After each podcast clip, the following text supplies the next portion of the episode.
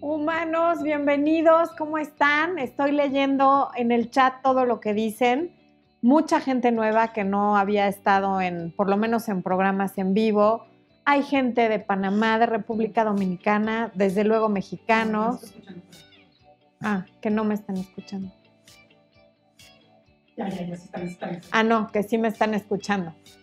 Bueno, les decía que estoy leyendo en el chat muchos nombres nuevos, lo cual me da una alegría infinita. Estoy viendo que hay gente de Colombia, República Dominicana, Dominicana, desde luego mexicanos.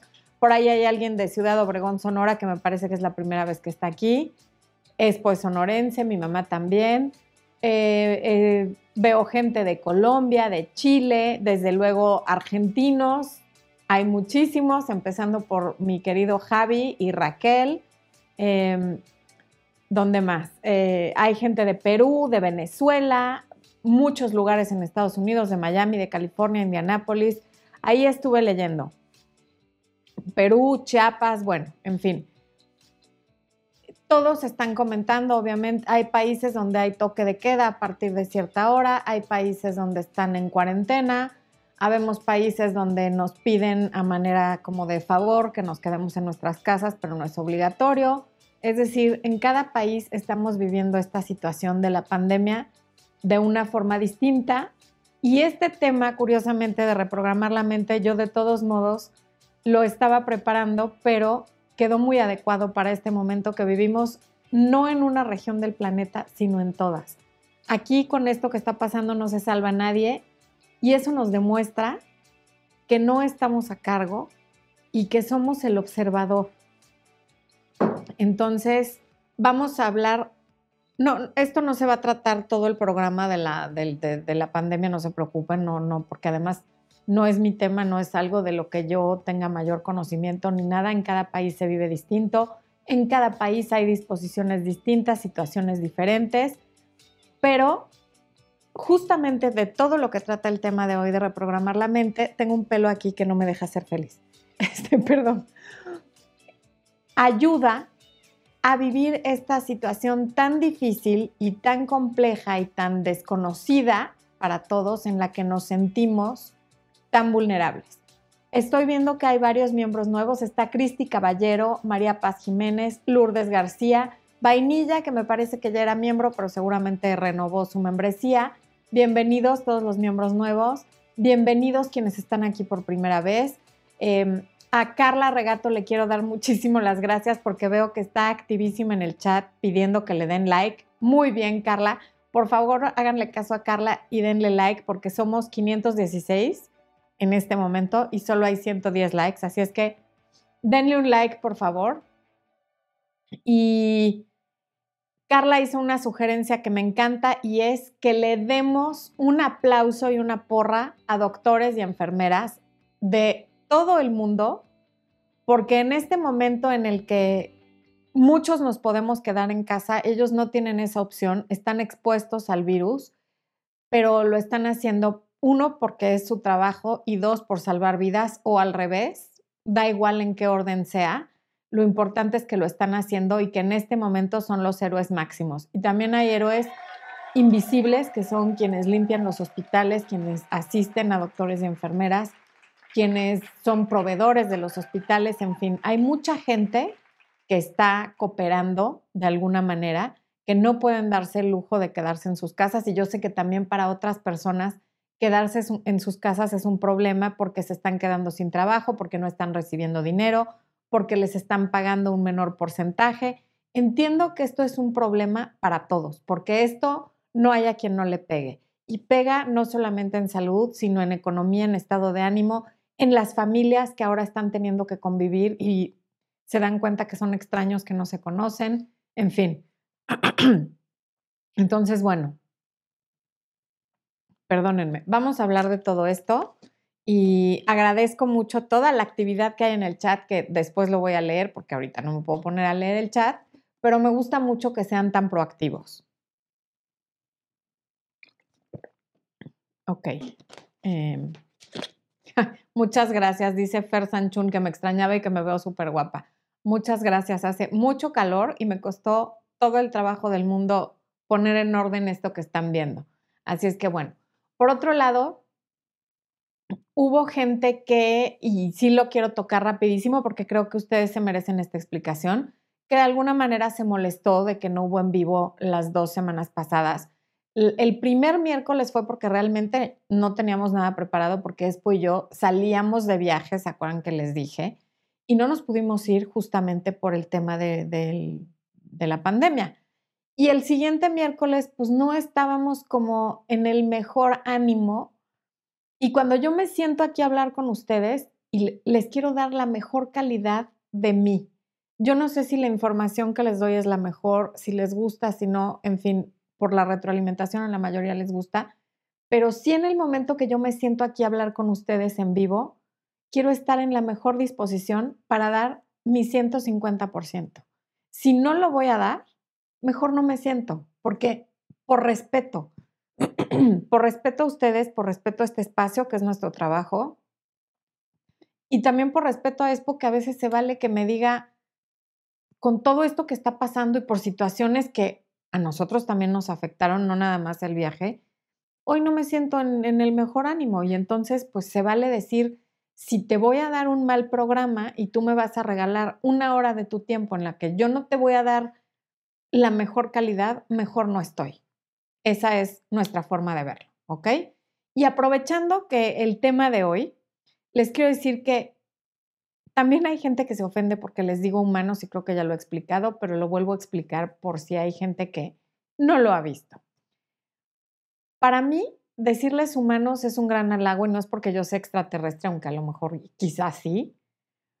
Cuando me preguntan por una persona que es cálida, que es atenta, que es cariñosa, y me dicen, ¿cómo es fulana o fulano? Si esa persona tiene todas esas características, mi respuesta es, es muy humana o es muy humano. Pero hay gente que se siente ofendida porque a lo mejor no, no conocen el significado de la palabra humano o están con, con, los sentimientos a flor de piel y buscando una razón para enojarse, que eso tiene que ver con el tema del día de hoy. Y entonces se enojan porque yo les digo humanos o porque el vecino comió sopa de nopales en lugar de otra cosa. El caso es que hay gente que nada más está buscando una razón para enojarse y en este momento particular que está viviendo el mundo, lo que tenemos que empezar a buscar son razones para alegrarnos dentro del caos. Mari Cárdenas desde Las Vegas, Nevada, bienvenida, bienvenida, qué bueno que estás aquí, qué lindo lo que me escribes. Y bueno, JP, hola Florencia, soy nueva, bienvenida. Danaí Torres, me encanta cómo te expresas y también te mereces tu tiempo. Muchas gracias, Anaí. Qué linda. Bueno, vamos a entrar al tema del día de hoy.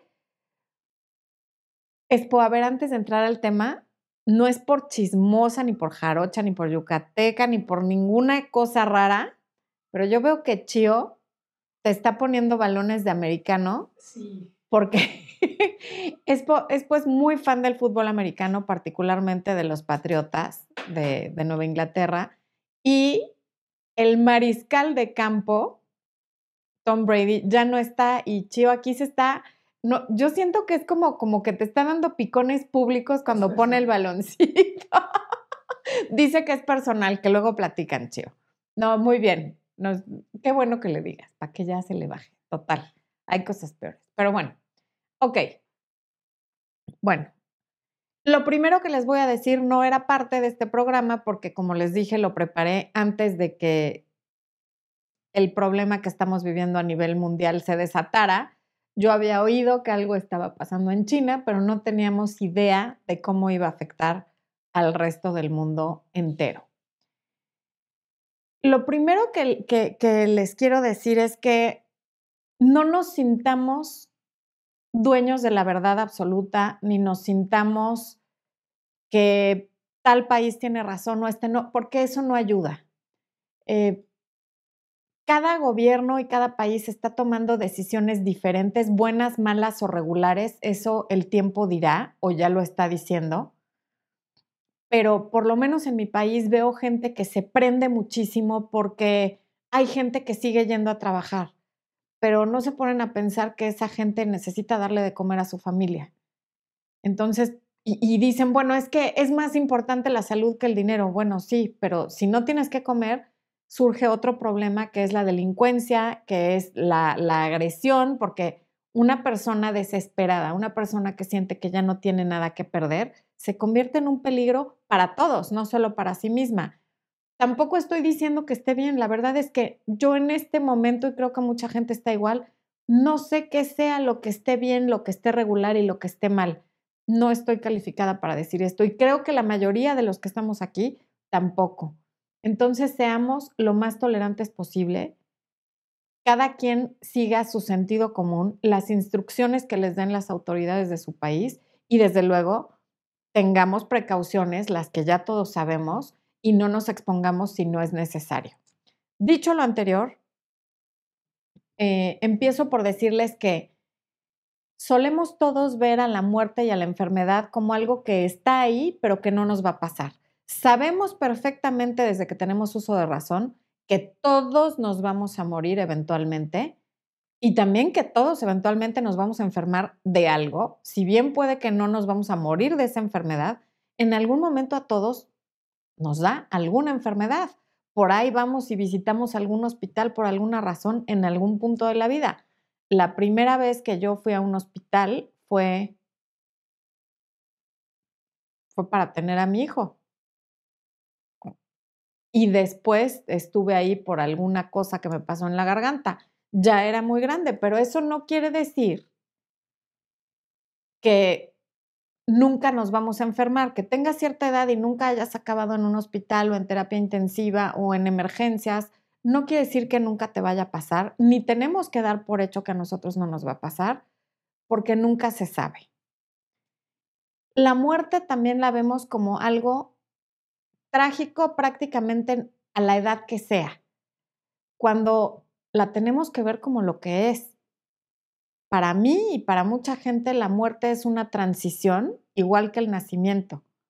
Desde luego, cuando muere un ser querido, el ser más cercano que, que, que ha muerto, más cercano a mí, es mi papá. Y claro que me dolió profundamente, profundamente. Y hay días donde me sigue doliendo como para llorar. Eso no quiere decir que haya sido una tragedia. Y mi papá murió de cáncer, que es una enfermedad terrible que le da prácticamente a toda la familia, porque se enferma el enfermo y eso salpica a toda la familia por todo lo que eso implica. Sin embargo, no es una tragedia, es una situación que se dio en mi familia y en muchas otras, y en muchas otras a lo mejor en situaciones mucho peores. En este momento, el problema es que la enfermedad se propaga a tal velocidad que se estarían enfermando o no se estaríamos enfermando, porque no estoy exenta yo tampoco, todos al mismo tiempo y eso es lo que estamos tratando de evitar al quedarnos en casa, eso es lo que están tratando de evitar los gobiernos que cierran fronteras, donde hay toque de queda, donde se propone trabajar desde casa, en fin. Pero finalmente, la, porque de repente pones algún chiste en, en Instagram que dentro de todo, claro que hay que encontrar el humor, que nos riamos de una cosa que nos da miedo, no va a revivir a los que ya se o sea, evitar sacar un chiste de algo que nos da tanto miedo no va a revivir a los que ya se murieron, ni va a curar a los que ya están enfermos. Y entonces dicen, hay gente muriéndose, ¿por qué haces este tipo de bromas? Y veo que se agreden muchísimo, no nada más a mí, sino entre todo tipo de personas, y eso no va a cambiar nada. La gente se va a morir de esto o de otra cosa. Desde luego no queremos colapsar los sistemas de salud, de salud, perdón, ni nos queremos morir mañana, pero es algo que nos va a pasar a todos. Y nadie nos prometió, y en ningún lugar dice, que vamos a vivir hasta cierta edad o que vamos a llegar todos a viejos. Hay bebés que se mueren al nacer, bebés que se mueren a los 10 días, niños que se mueren niños, adolescentes que mueren, jóvenes en sus 20 o 30 que mueren, y luego hay gente que muere sí de 100 y de ciento y tantos años. ¡Qué maravilla! Y cada quien tiene ese destino diferente. Entonces, no veamos a la muerte como algo que vamos a evitar si no nos reímos. Lo vamos a evitar si yo tengo razón y tú no, porque es algo que de todas maneras va a pasar. Entonces, bueno, aquí lo que tenemos que ver es qué vamos a aprender en este momento crítico que vive el planeta. Y más que qué voy a hacer en este momento es quién voy a ser porque hay muchas maneras de enfrentar todo lo que está pasando y lo que falta, porque esto no, no, no para en cuando se termine la enfermedad. Hay muchísimo daño colateral del cual también podemos aprender y del cual también podemos salir como mejores personas. Porque en toda pérdida hay una ganancia. Como les acabo de decir hace unos minutos, la pérdida más cercana y dolorosa que yo he tenido es mi papá.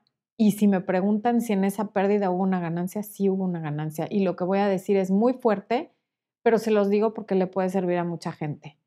Al perder a mi papá, me gané a mí misma, porque soy una mujer que hasta los 42 años viví para ver cómo le daba gusto a mi papá, cómo quedaba bien con él.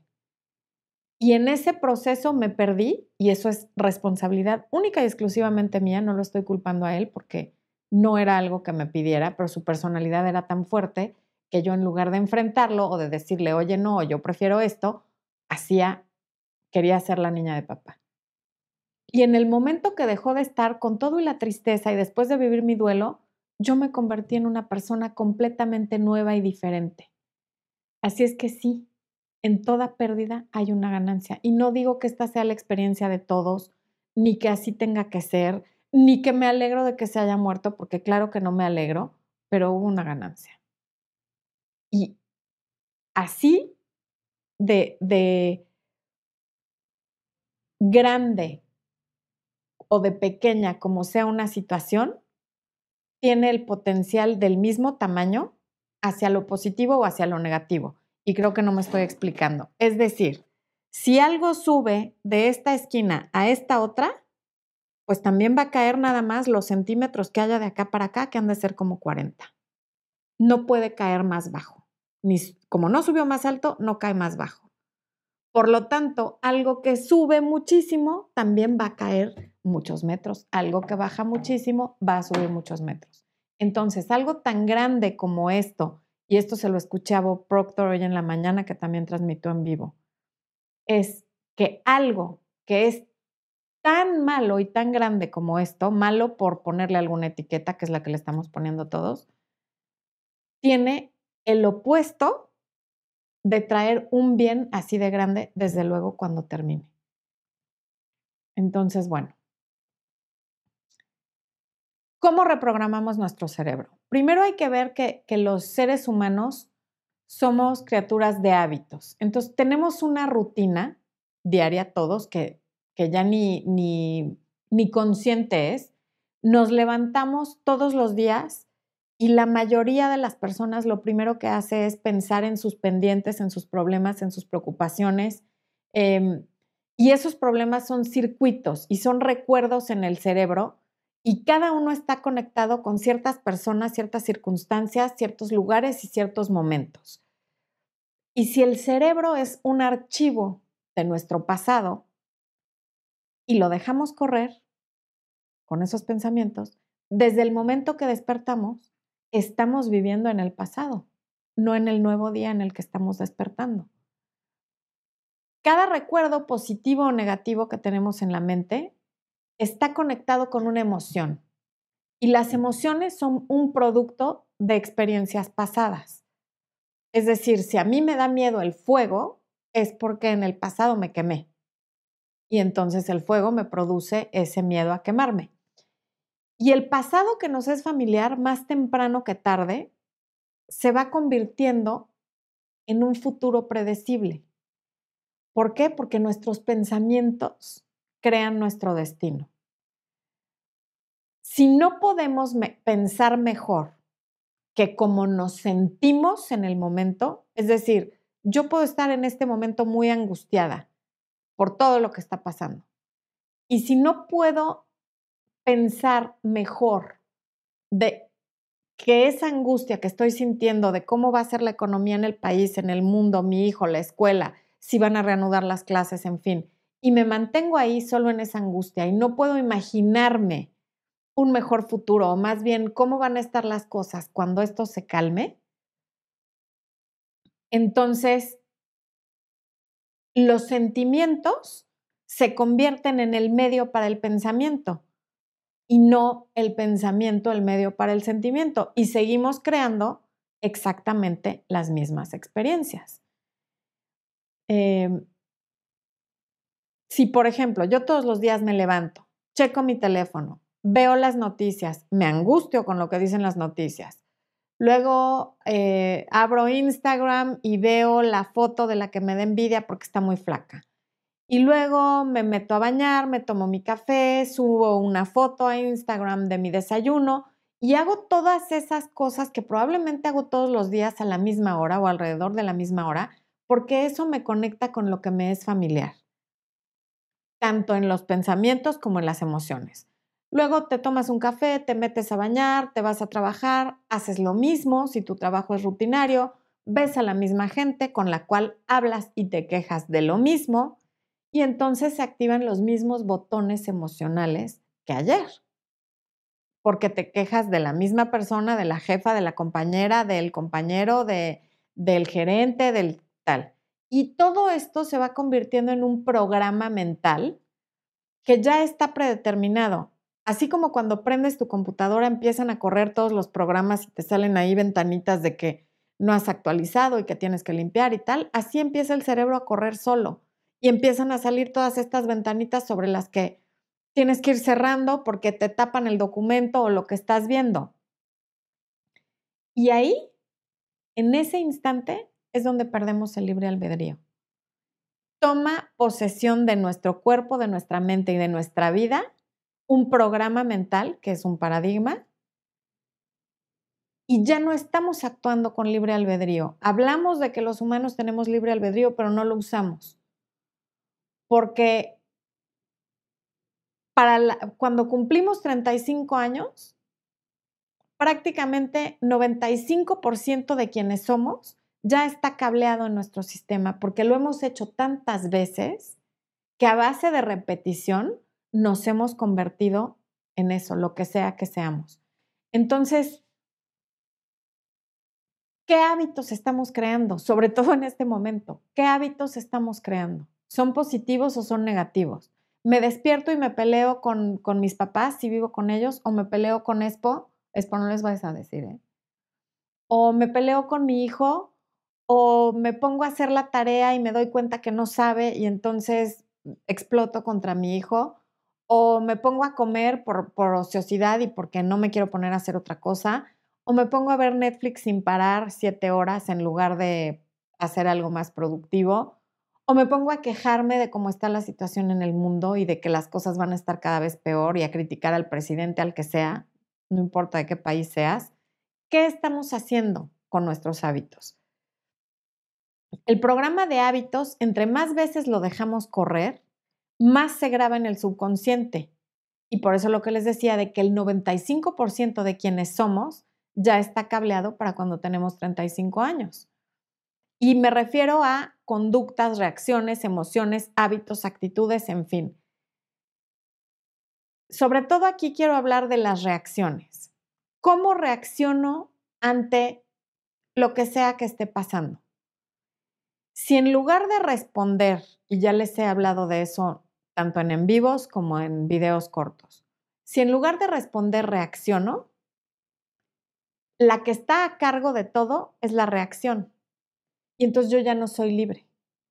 Soy esclava de la reacción que tengo ante el que se me cerró en el tráfico, ante que no hay papel de baño en las tiendas o ante que hay una pandemia mundial. ¿Cuál es mi reacción? ¿Hay una respuesta consciente o hay una reacción que es este programa mental que corre solito y sobre el cual no tengo control? el 5 restante, el 5% restante de, nuestro ser, de, nuestra mente, puede querer ser esa que se levanta a hacer ejercicio, que come sano, que no se enoja, que no reacciona, que no se mete en relaciones codependientes, que tiene, que se sabe relacionar tanto con las amigas como con los vecinos, como con los compañeros de trabajo. Pero ese otro 95% pesa muchísimo y no le permite al otro 5% hacer los cambios necesarios. Entonces, ¿cómo le hacemos? ¿Cómo cambiamos? cómo reprogramamos la mente. Tenemos que ir más allá de la mente analítica, que es justamente la que está en medio de la mente consciente y la mente subconsciente. Aquí en medio está la mente analítica. Y tenemos que ir más allá de la mente analítica para poder reprogramarnos. Em, y ahí es donde entra uno de los seis regalos de la mente, de los cuales también ya les he hablado. Entra la voluntad, la concentración. Porque para poder excluir todos los pensamientos que solo son ruido blanco en mi mente y que me meten los miedos y que son ese 95% que se formó sin que yo me diera cuenta durante los primeros años de mi vida, tengo que tener la voluntad y la concentración para excluir todos esos pensamientos y pensar en lo que sí quiero, en cómo se ve mi vida más adelante. Si en lugar de levantarme y dejar correr el programa de cuánto dinero debo, lo mal que me siento, eh, con quién me peleé, quién me hizo sentir mal, quién me debe tanto dinero, en fin, si en lugar de eso me concentro en pensar cómo quiero que empiece a ser mi vida y en quién me quiero convertir, es decir, me empiezo a reprogramar y me concentro en eso y no en seguir viviendo en el pasado, entonces esos pensamientos se convierten a través de la imaginación, que es otro de los regalos de la mente, en un mapa del futuro. Al usar mi imaginación, no para imaginarme lo peor, sino lo que sí quiero, eso se va convirtiendo en un mapa del futuro, porque mi cuerpo va a empezar a reaccionar conforme a eso que me estoy imaginando y a eso en lo que me estoy concentrando. Pero para eso hay que estar muy despierto, muy consciente y observar los pensamientos. ¿Cuántas veces no vamos manejando o conduciendo nos subimos al coche y para cuando nos damos cuenta ya llegamos a donde íbamos, no sabemos ni cómo le hicimos, pero ya estamos ahí, porque ya no sabemos el camino. Y la mente se perdió pensando en quién sabe qué cosas, normalmente en cómo le debía haber contestado al que me dijo algo desagradable, qué le debía haber dicho al que me debe dinero y tal, y, llegas a donde vas ya de mal humor porque traías toda una película negativa en la cabeza que puede determinar el resto de tu día y a veces el resto de tu semana y a veces el resto de tu mes y así extenderse muchísimo a echarte a perder la vida entera. Pero si me hago consciente y observo lo que estoy pensando y entreno tanto a mi cuerpo como a mi mente como si fuera un animal salvaje, eventualmente va a obedecer. Eventualmente no va a dejar correr esos programas automáticos. Porque a través de la, de la concentración y sobre todo quienes se tomen el tiempo y la disciplina, porque sí es una disciplina, de aprender a meditar, cambiamos las ondas cerebrales para que vayan más despacio y no permitan que entren todos estos pensamientos basura a nuestra mente. Eh, la mayoría de la gente se espera que haya un evento doloroso, sea una muerte, eh, una enfermedad, quedarse sin trabajo, quedarse sin dinero, o bien lo que está pasando hoy, que es esta pandemia mundial que nos tiene fuera de la zona de confort. Todos estamos teniendo que hacer cosas que no estábamos acostumbrados a hacer o dejando de hacer cosas que estábamos acostumbrados a hacer porque en este momento así es como está la situación. Em, en este momento lo que hemos perdido en muchos países es la libertad, la libertad de tránsito, la libertad de salir a la hora que quieras, de ir a donde quieras, de juntarte con quien quieras, de hacer reuniones de más de X número de personas. Y cómo esto, lo que veo es que ha hecho que la gente se sienta presa en su casa, que debería de ser como el lugar más seguro, un santuario, el lugar donde llegas a a recargar tu energía y a sentirte bien. Se sienten presos entre su familia y su casa. Y eso, entre que hay chistes de que, qué prefieres si quedarte con tu esposa o tal, y, escogen lo que sea menos a la esposa o al esposo, da igual, em, o que hoy vamos a expulsar a alguien y yo nomino a mi hijo, me dan risa todos esos chistes porque son muy buenos chistes, pero son buenos porque son ciertos. No sabemos estar con nuestra familia. Vamos pregonando por, por la vida que la familia es la base de la sociedad y es donde vamos a formar nuestra autoestima y es donde vamos a encontrar toda la seguridad y es donde pertenecemos y es donde podemos ser exactamente quienes somos, pero a la hora que forzosamente tenemos que estar con la familia, entonces nos sentimos presos, nos sentimos privados de algo maravilloso que es no estar con la familia. Porque claro, normalmente las personas promedio, quienes no trabajan desde casa, que son la mayoría de las personas, están acostumbrados a pasar la mayor parte de su día con sus compañeros de trabajo y una o dos horas en, la noche con la familia, un ratito en la mañana y el fin de semana, pero no juntos. O sea, salimos al cine, vamos a comer, todo lo que implique que no tengamos que convivir. Y en este momento nos estamos saliendo de la zona de confort y tenemos que estar con la familia y entonces ya no nos gusta quiénes somos. Y no, y, no me gusta quién es mi hijo, y no me gusta quién es mi esposa, y no me gusta quién es mi hermano.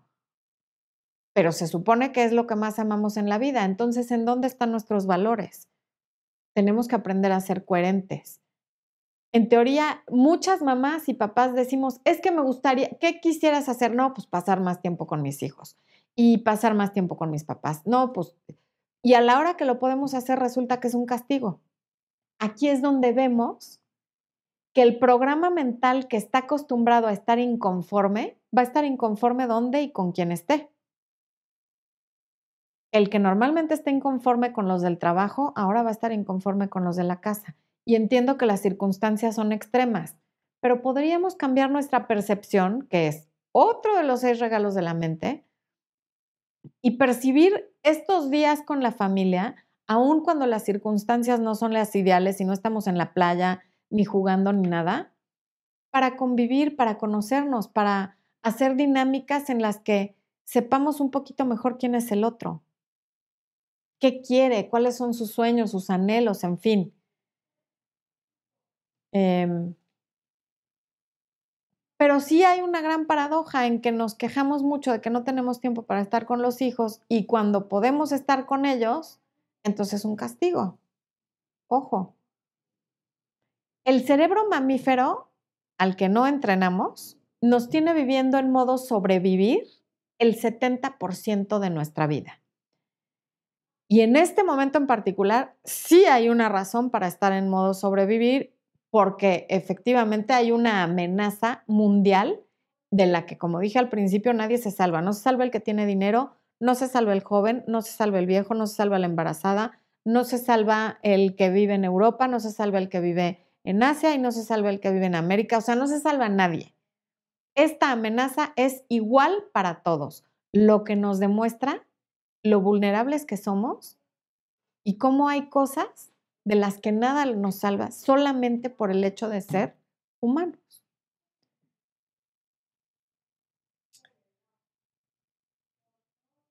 El caso es que siempre estamos imaginando el peor escenario y nos imaginamos usando otro de los regalos de la mente, que es la imaginación, el peor resultado.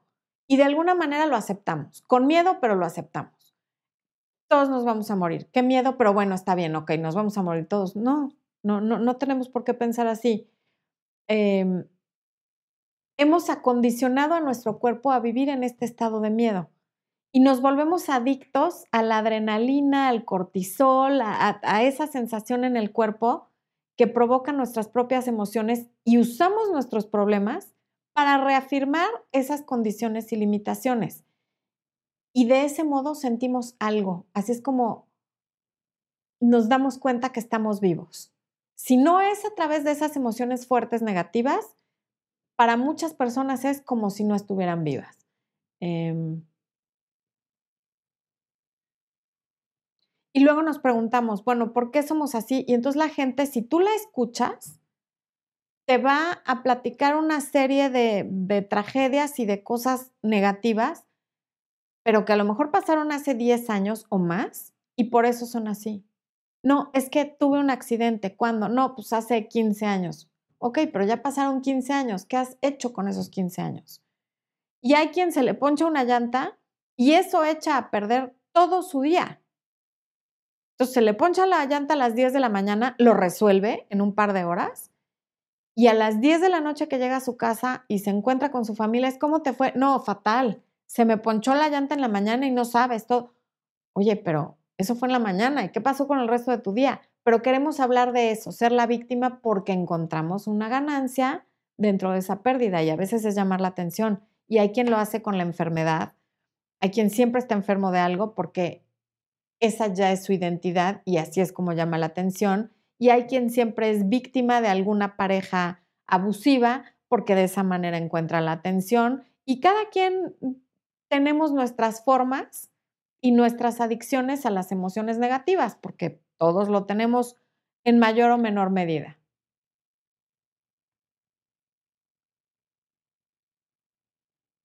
Pero cuando nos imaginamos algo que algo malísimo va a pasar, el cuerpo, tu mente, no sabe la diferencia entre lo real y lo que te estás imaginando. Porque si tú te imaginas algo con la suficiente emoción, vas a secretar exactamente las mismas sustancias que cuando está pasando, sea bueno o sea malo. Entonces, cuando hablo de que debes de pensar más allá y mejor de cómo te sientes, es piensa algo que te emocione y te alegre lo suficiente como para sentirlo. Si nada más estás pensando sin sentir nada, no va a pasar nada. Pero si lo piensas y lo sientes, ahí ya estás creando un mapa para cómo va a ser tu vida futura. Actúa como la persona que quieres ser, aunque en este momento no lo seas. Porque la parte más difícil de enseñarle al cuerpo cómo se va a sentir cuando ya hayas conseguido lo que quieres, se logra por medio de la imaginación imagínate vívidamente lo que sea que quieras. Cada quien queremos diferentes cosas. En este momento probablemente queremos salud y queremos que, que esto termine, que la gente deje de morirse masivamente, en fin, que, que la economía no se caiga o que se caiga lo menos posible, pero no necesitamos en este momento ni el dinero, ni la salud, ni la pareja, y ni siquiera la libertad de tránsito que teníamos hace en mi país hace un par de semanas, en otros más tiempo, para sentirnos bien, para sentirnos mejor esperando que algo cambie. Cuando te sientes amada, saludable, empoderada, abundante, como sea que te quieras sentir acá, creas eso con tu imaginación, creas el camino para ir. Cuando lo piensas las suficientes veces, trazas ese programa mental en tu cerebro y poco a poco vas pensando como una persona feliz, como una persona sana, como una persona exitosa, como una persona con pareja. Y fíjate, un día quizá acaba siendo una persona feliz, quizá acaba siendo una persona con pareja. ¿Por qué? Porque actuaste más allá de tus circunstancias actuales, actuaste más allá de tus sentidos, pensaste más allá de lo que te decía tú, lo que te rodea, el ambiente que te rodea.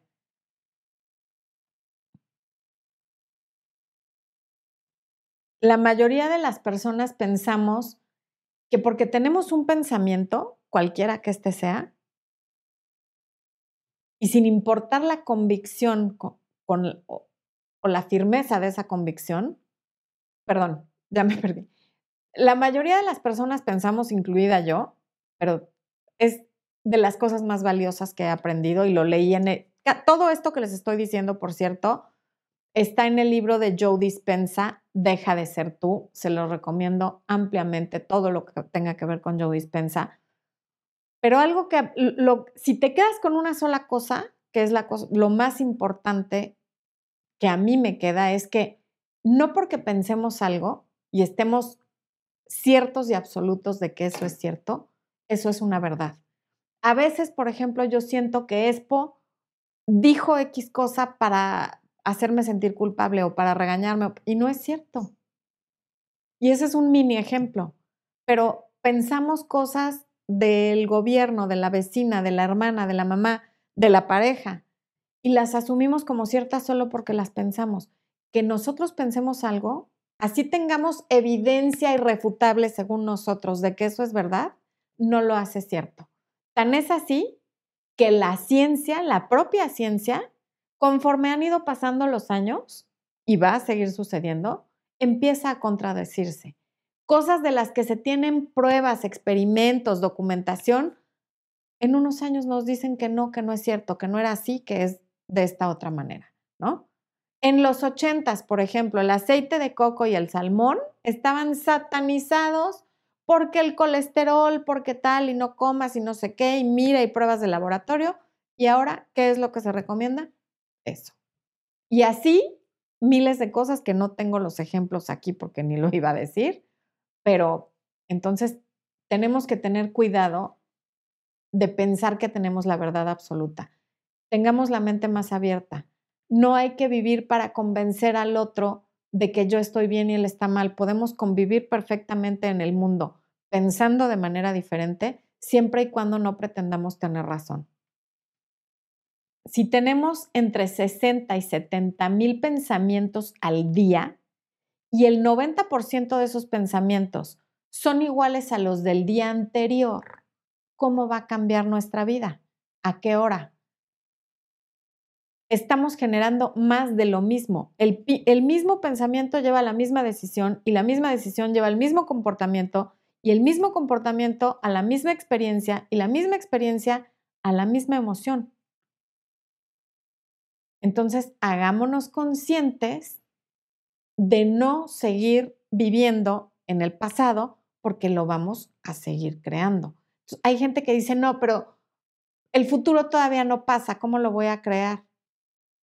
Perdón, el futuro no, todavía no, no pasa, ¿cómo lo voy a predecir? Creándolo, creando un mapa de cómo quieres que sea. A lo mejor no va a ser exacto, pero en el momento que tú empieces a reprogramar tu mente para en lugar de estar pensando en el peor escenario y en que va a pasar exactamente lo que no quieres, si en lugar de tener miedo eliges tener fe y usas tu imaginación a tu favor, estás haciendo un mapa para tu futuro.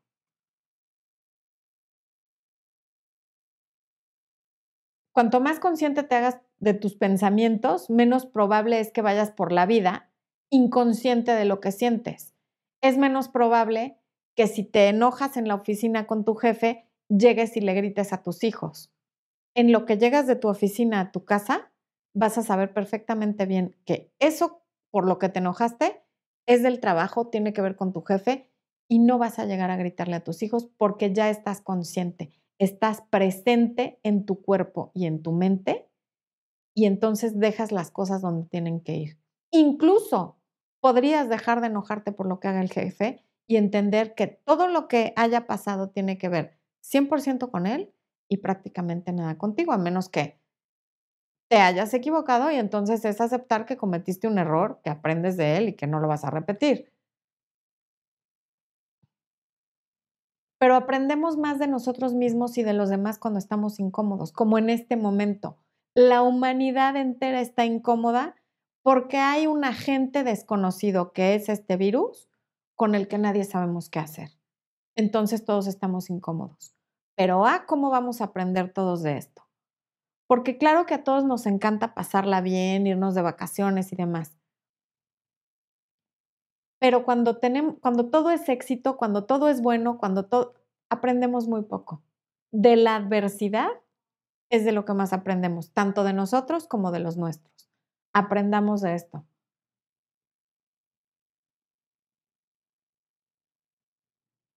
Mm. Cada persona, cada cosa, cada lugar y cada experiencia tiene una red neurológica en tu cerebro. Y cada experiencia que tienes con alguna persona produce una emoción. Por ejemplo, volviendo al ejemplo del jefe, algunas personas usan a su jefe para reafirmar su adicción a juzgar a los demás o al odio. Hay quienes utilizan a su papá para reafirmar su adicción al victimismo.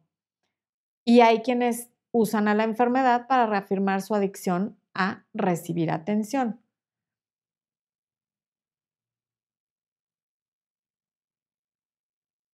Al entrenar a nuestro cuerpo y a, nuestra mente, ya sea a través de la meditación o de la concentración, de observar los pensamientos, que al final de todas maneras eso es meditar, te haces consciente de dónde está tu atención y que dónde está tu atención, que si tu atención está en esa emoción y dónde está tu energía,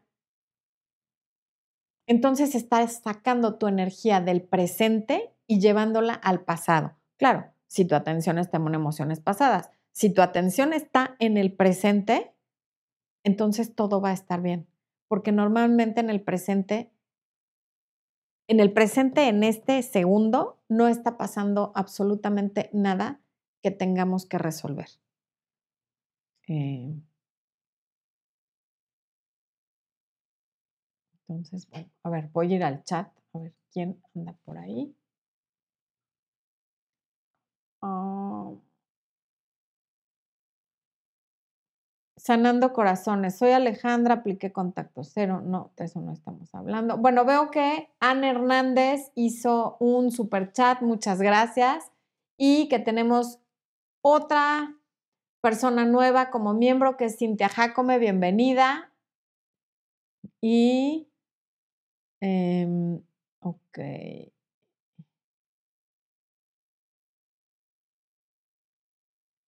Fabis Fabis dice, me emociona encontrar nuevas aventuras y personas. Eso es hermoso y demostrar que puedo lograr cosas que jamás pensé que lograría, como aprender a hacer un cheque. Claro, todo lo nuevo que vas aprendiendo es una nueva ruta neuronal para tu cerebro y si eso es positivo, maravilloso.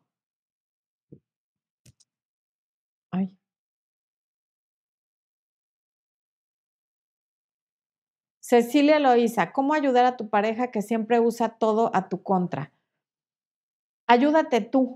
Es muy difícil que ayudes a tu pareja si está en una posición tan negativa, pero si te ayudas tú y es justamente no tratándolo de ayudar, sino no enganchándote tú en que él usa todo en tu contra, sino en como de, bueno, pues no estamos de acuerdo y no pasa nada, está bien. Y si eso es lo bastante tóxico, como para que haya insultos o como para que haya agresiones o violencia, entonces más bien para ayudarte tú tienes que dejar a esa pareja.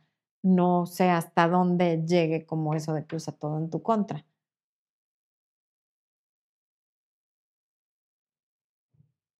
Lo que no debemos, dice Priscila Enid, lo que no debemos es sentarnos a esperar el ticket del contagio. Hay actividades, trabajos, cursos online, una familia con quien conectar. Muy bien dicho, Priscila. Eh, Pandita Rojo dice, yo trabajo desde casa, aquí estoy acostumbrada a la casa y a mi abuelita. Muy bien. Espo y yo también trabajamos desde casa y la verdad para nosotros todo sigue exactamente igual porque prácticamente salimos nada más a cosas de Emiliano, a dejarlo a la escuela, a recogerlo de la escuela, su terapia, tal, pero realmente no somos personas de estar mucho fuera de casa. Mm. Laura Cervantes, gracias a ti por ese comentario tan lindo. Eh, Paqui Rey dice, algo muy importante. Eh, ahora la resiliencia debe tomar nuestra prioridad. Así es. Vamos a salir de esto más resilientes todos, sin duda alguna. Vainilla pregunta, ¿cómo le hacemos los que estamos encerrados solos? Por ejemplo, esto que estás haciendo de conectarte a este programa en vivo, hay muchos otros cursos online, hay muchas otras personas que transmiten en vivo información valiosísima. Vivimos en una época, mi mamá también está sola en su casa, no, no, prefirió no venirse con nosotros porque además la casa es pequeña y pues para ella sería incómodo, en fin, pero su decisión fue ella quedarse en su casa y lo que ella me dice y que me tranquiliza mucho es que en esta época no se siente tan sola porque hacemos videollamadas, porque puede ver en YouTube todo lo que ella quiera, desde aprender un nuevo idioma hasta aprender a pintar, ver tejidos. En fin, cada quien puede ver cosas de cocina.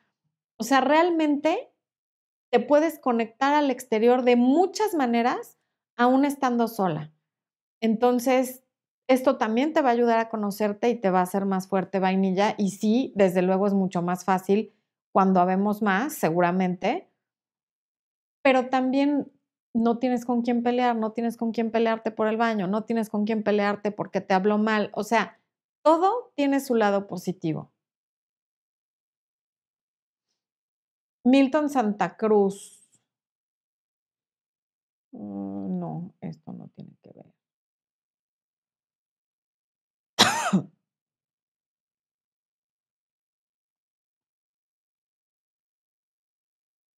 Osvaldo Hernández dice que le está gustando el home office y que su gym en la casa. Hay mucha gente que está, perdón, poniendo su gym en la casa.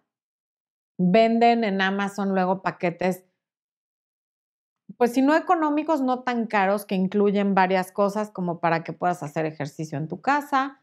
Em, en fin, hay muchas maneras de sobrellevar esto lo que más importa, sin importar lo que hagas, es quién eres, cuál es tu actitud ante esta y cualquier situación. Pero esta es una crisis real. ¿Quién eres ante esta situación? ¿Eres esa persona que se deja cegar por el miedo, por el coraje, por la ira, por la negatividad? ¿O eres alguien que va a encontrar la forma de crecer en este tiempo? Porque te puedes poner a estudiar cosas que no habías estudiado y que te llaman la atención, ese libro que no habías leído puedes poner a limpiar tu casa, porque todas las casas, todas, les hace falta una buena em, ordenada. El cajón que tienes ahí aventado. Hay, hay videos que te recomiendan qué hacer en esta cuarentena con muy buenas ideas. O sea, saquemos lo mejor de esto. No podemos controlar lo que pasa afuera ni lo que hagan los demás pero sí podemos controlar lo que hacemos nosotros con eso. Hay un sinfín de situaciones que no están ni van a estar nunca en nuestro control. ¿Cómo las vivimos? ¿Qué hacemos con eso? ¿Quiénes somos en ese momento? ¿Cómo voy a usar mi imaginación? ¿Cómo voy a usar mi percepción? ¿Cómo voy a usar mi intuición? ¿Voy a utilizar esto para acercarme a Dios o voy a utilizar esto para enojarme con Dios? Em, porque no, no somos, somos seres espirituales que estamos viviendo una experiencia terrenal. Y esto está pasando, tiene que tener un propósito. La naturaleza es sabia, la vida es sabia, Dios es sabio. Si esto está pasando, hay un porqué. Lo que sí les puedo decir es que después del invierno no viene otro invierno, viene la primavera. Entonces, esto va a pasar eventualmente va a pasar, no es eterno. Como todas las crisis que ha vivido la humanidad, un día pasan. ¿Qué hacemos mientras con eso?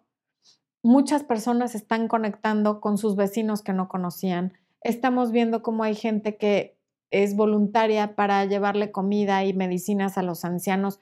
Estamos viendo que dentro de la crisis las personas somos mucho mejores de lo que creemos y que hay mucho más buenos que malos y yo prefiero quedarme con eso. Y me encanta ver cómo a través de redes sociales hay tantas campañas de ayuda para los que menos tienen, para los que no pueden o para los que ya están mucho más vulnerables en esta situación.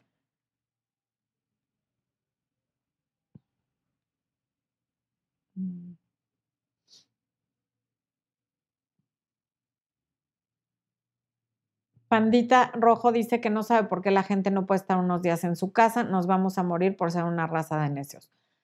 Ahí es donde tenemos que ser más respetuosos y tolerantes, Pandita. No sabemos por qué la gente no puede. Hay quien de veras no puede estar en su casa porque si no sale, su familia ese día no va a comer. Y yo no estoy aquí para decirte que entonces vale la pena que se arriesguen o no, pero sí te puedo decir que prefiero no juzgarlo, porque no tenemos la verdad absoluta. No porque pensemos algo quiere decir que es cierto. Mientras tú te quedes en tu casa, tú estás aportando lo que puedes aportar. Y todos los que nos quedamos en nuestra casa. Pero hay quienes verdaderamente no pueden salir. Y si no van los que trabajan en los supermercados, al rato no vamos a poder salir ni a comprar comida. Y si el campesino no va y hace su trabajo, no vamos a tener esa comida, no va a haber quien abastezca a los supermercados. Y, o imagínate que los doctores y las enfermeras no fueran a trabajar porque nos vamos a contagiar. Entonces, seamos un poco más tolerantes y más amables unos con otros. Tú no salgas, me parece buenísimo, yo tampoco salgo, Expo tampoco sale. Y respetemos a quienes por la razón que sea tienen que salir. Iris dice, la cuarentena me está matando. Por ejemplo, por favor, les pido encarecidamente que cuiden las palabras que usan, que cuiden su diálogo interno. Más que lo que digan hacia afuera y lo que escriban en este chat, cuiden cómo se hablan. La cuarentena no te está matando, te están matando tus pensamientos, te está matando tu actitud frente a la cuarentena. No lo permitas, cambia la actitud. Ve qué haces con la cuarentena ve películas, haz algo que te divierta, conecta con gente, pero no digas que la cuarentena te está matando, porque la cuarentena no está matando a nadie. Te puede matar la enfermedad, te pueden matar muchas cosas, la cuarentena no. Por favor, no uses ese lenguaje porque tú se va al subconsciente, te oyes y sí te estás matando lentamente, pero con tu actitud y con tu miedo, no con la cuarentena. Stephanie Cancino, gracias por el super chat, dice, Flor, eres genial. Fíjate que la crisis me agarró en el contacto cero. ¿Qué hago si él me escribe para preguntarme si estoy bien ante la situación? Le contesta, sí, estoy bien, muchas gracias. Y hasta ahí. Em. Ana Hernández dice, estoy muy interesada en comprar tu libro, además de estar en crisis por una ruptura reciente me quedé sin trabajo, estoy aquí porque me estás ayudando muchísimo, está altísimo el dólar, efectivamente está altísimo el dólar, tampoco podemos apanicarnos por eso, las cosas, o sea, tú piensa que independientemente de lo alto que esté el dólar, tú vas a tener suficiente para lo que sea que necesites.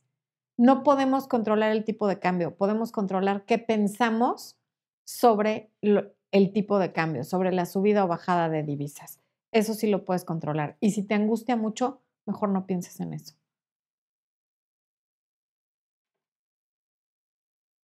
Marcela Espinal Hilario, sí, el pensamiento no es que deba ser mayor al sentimiento, debe de ir más allá del sentimiento. Por ejemplo, si te duele la cabeza y te dejas guiar por el dolor de cabeza, te va a entrar miedo. Y si te dejas llevar por ese miedo y no piensas más allá de ese miedo, vas a acabar pensando que tienes coronavirus porque tienes un síntoma. Ese es un ejemplo de lo que está pasando ahorita. Pero si no vemos más allá del ambiente que nos rodea, del sentimiento, si no podemos pensar más elevado y más allá del sentimiento, nada cambia y de hecho todo empeora. Mm.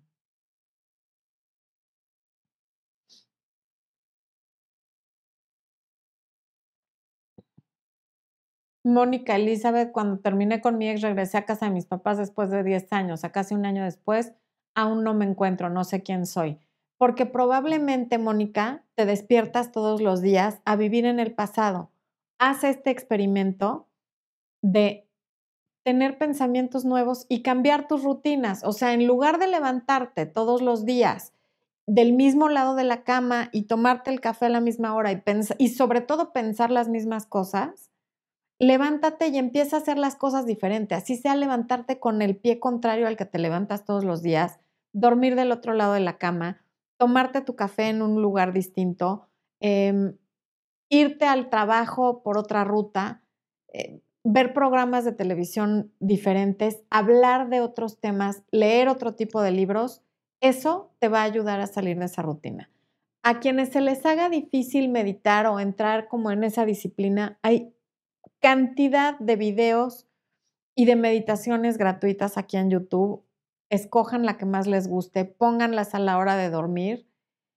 Y hay un ejercicio muy sencillo, pero no fácil, para desarrollar la voluntad y la concentración, que es, antes de dormirte, empieza a, a recorrer tu día hacia atrás hasta llegar al momento en el que te levantaste. Es decir, lo último que hiciste antes de acostarte probablemente fue apagar la luz o la televisión.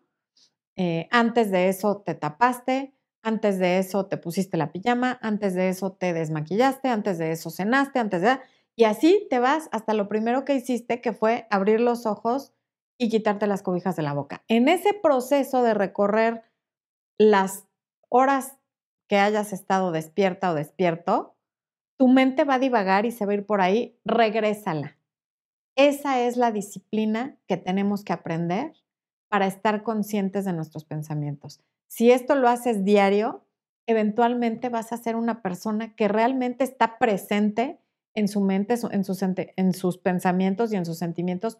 No quiere decir que vayas a ser perfecto, pero quiere decir que te vas a cachar a ti mismo cuando te estés yendo por el camino equivocado, cuando te estés yendo hacia la negatividad, hacia el caos y hacia el miedo. Elige la fe. Elige la fe porque la fe es un poco como el miedo. La fe es confiar en algo que no sabes que está ahí, que no te consta que está ahí. El miedo es pensar que va a pasar algo que tampoco sabes que va a pasar. Son imaginarios. Elige la fe. No tengas miedo. Decide quién vas a ser desde hoy y al salir de esto. Muchas gracias por habernos acompañado. Mañana hay transmisión para miembros de preguntas y respuestas. Expo les va a poner el formulario en, comunidad del, del canal y nos vemos la próxima semana quienes no sean miembros. Los quiero muchísimo. Cuídense mucho y sobre todo cuiden lo que piensan.